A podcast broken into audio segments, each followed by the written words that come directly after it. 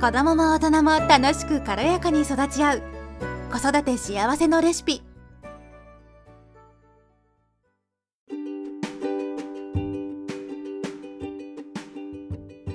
こんにちは、ミサです。今日はですね、子供のおもちゃについてお話ししていきたいと思います。以前ですね、少ないおもちゃで子供の想像力を育むみたいな感じの、えー、お話はね、させていただいたんですけれども、今回はですね、そのおもちゃそのものについてお話ししていきたいなと思います。まあ、おもちゃって言っても、まあ、いろいろあると思うんですけれども、まあ、特にちっちゃい頃って、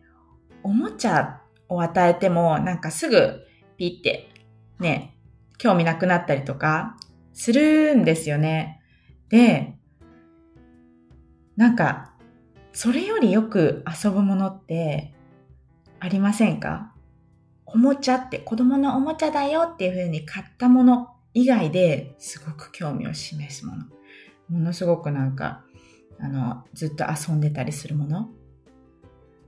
それって私たちが日々使ってるものなんですよね。例えば、料理器具だったりとか、もう子供はね、本当に大人のキーケースとかさ、そういうもの、ペンとかさ、私たちが使ってるものの方が興味があるし、なんか、これなんだろう？なん、どうやって遊ぶんだろう？みたいなものの方が興味がいくんですよね。でさ、なんか、いわゆるチークおもちゃとかあるじゃないですか。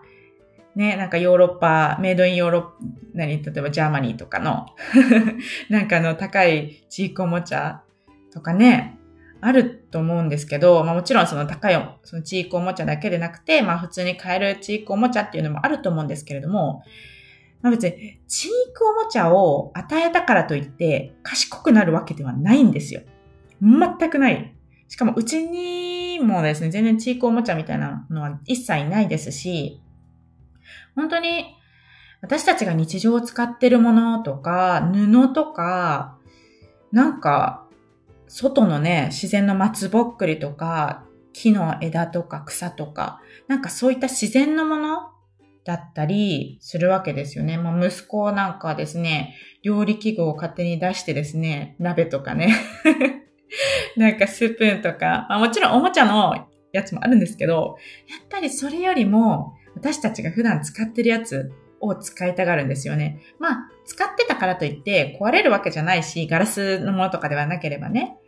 うん、だし、まあ、使いたいならどうぞっていう感じで、まあ、使える場所にもあるしね、棚がね。まあ、出し入れもしてね、なんか遊んでるわけなんですよね。で、それでスープ作ったりとかね、してるんですよね。なんか、それを見てまあ微笑ましいなとも思いますし、うん、なんかそういうのを見てると、本当におもちゃっていろいろあるし、まあ、そのおもちゃを売ってる会社もですね、あの手この手でやっぱり売りたいし、売り上げを伸ばしたい。それがね、会社の利益になるわけだから。だから、その、以前はね、なんか5歳以上っていうふうに言われていたおもちゃとかも、ちょっと高度なおもちゃとかも、最近はなんか年齢を下げて対象年齢が3歳からとか2歳とかになったりとかしてたりとかっていうのも聞いたことがあるんですけれども、まあね、本当におもちゃそんなにお金もかけなくていいし、そういうね、さっき言ったように、私たちが日々使ってるようなものとか、なんか、自然のものとか、やっぱり自然のものっていうのは、その手触りもね、なんか変わってるじゃないですか。例えば、プラスチックのチークおもちゃだとするじゃないですか。チーク、その、プラスチックってもう結局ツルツルしてるし、冷たいし、ゴツゴツしてたりするわけですよ。でも、その自然のものっっていうと、なんかあったかみがあるし、この木だったら、木の枝だったら、やっぱりその表面ってザラザラしてるじゃないですか。それってプラスチックのおもちゃには表現できないものなんですよね。で、そういう手の感触を、なんかいろんな手の感触っていうのを味わえるものって言ったらやっぱり自然のものなのかなって思ったりするんですけどね。うん。で、遊び方がどういうふうにもう遊べるじゃないですか。例えば松ぼっくりだったら、そのままでもいいし、あの、マフィンカップの上にね、こうやって乗せたりとかもしたりね、することもできますし、その子供の想像力次第で食べ物になったりとか、クッキングの材料になったりとか、いろいろするんですよね。で、そういう風にできるものの方が結局、チークおもちゃよりも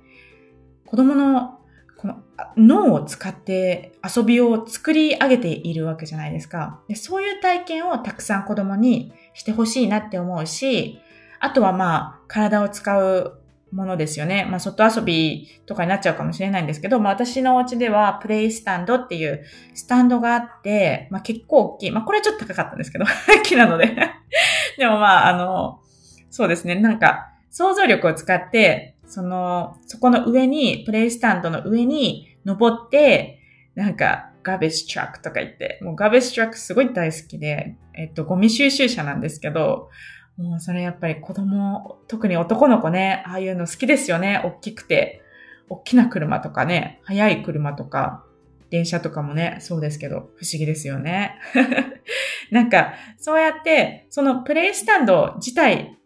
あっても、その、ゴミ収集車には見えないじゃないですか。でも、息子はそれをこう自分の想像力を使って日常生活で見ていたゴミ収集車だとこう想像、見立てて、そこに乗ってゴミ収集をしているお兄さんになりきってるわけですよ。で、それって、もう既存のおもちゃ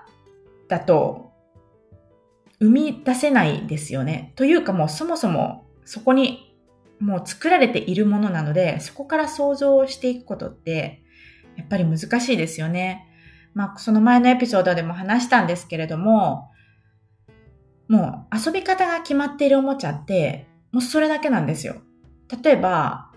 あのミニカーとかね、ミニカーが悪いって言ってるわけじゃなくて、そのミニカーっていうもの自体はもう車でしかないわけですよ。ミニカーでしかないわけですよ。それが、例えばご飯になるってなくないですか？ご飯の材料になるって。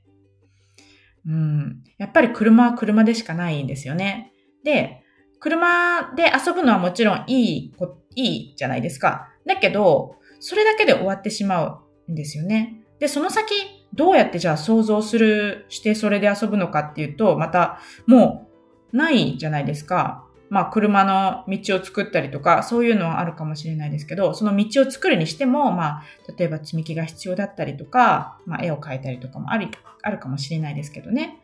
うん、なので、まあ、本当になんか、巷でこう、すごく人気というか、あ、これいいよって言われているようなチークおもちゃとか、そういうのは全然買う必要なくって、本当に私たちの身近にあるもの、例えばポーチとかもね、すごい好きですし、いらないポーチとかね、多分いっぱいあると思うんですよね。ハンカチとかさ。やっぱりそういうやつの方が、なんか面白いし、ずっと遊んでるんですよね。本当にずっと遊んでる。うん。もうね、感心しますもんね。例えばちょっと、外からね、葉っぱを持ってきて、その、木のお皿に入れてみたりとか、まあそういうふうにするだけでも、それで遊び始めたりとかもしますしね。うん、なんかね、本当に、もうおもちゃはね、語り、語り始めると本当にずっとね、話し出してしまいそうなものではあるんですけれども、うん。なんか、本当に、まあ、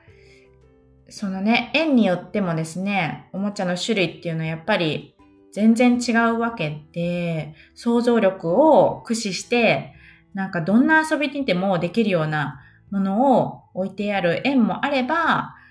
まあ、プラスチックのおもちゃとかね、いわゆるそういうもの、遊び方が決まってるものとか、電子音が出るようなものとか、やっぱそういうのが多い園もありますし、まあ、ちなみにですね、息子が行ってる園は、本当にあの、プラスチックのおもちゃだらけなんですけど なんかね、あの、でも、その私がそれで思ったのは、なんか、まあ、デイケア、デイケアでいいかなって思ったんですよね。まあ、先生がすごく信頼できる方なので、そこにしたっていうのがあるので、うん、なんかまあ、ゼロにしろとは言わないけど、まあ、せめて家の中ではさ、あの、お母さんがね、こういう風にしたいって思ったら、ある程度コントロールできるものじゃないですか。うん、なので、まあ、家でどういうものを置くかっていうのをちょっと考えてみるのもいいんじゃないかなというふうに思って、今回お話しさせていきま、いただきました。はい。ということで、今日も聞いてくださってありがとうございました。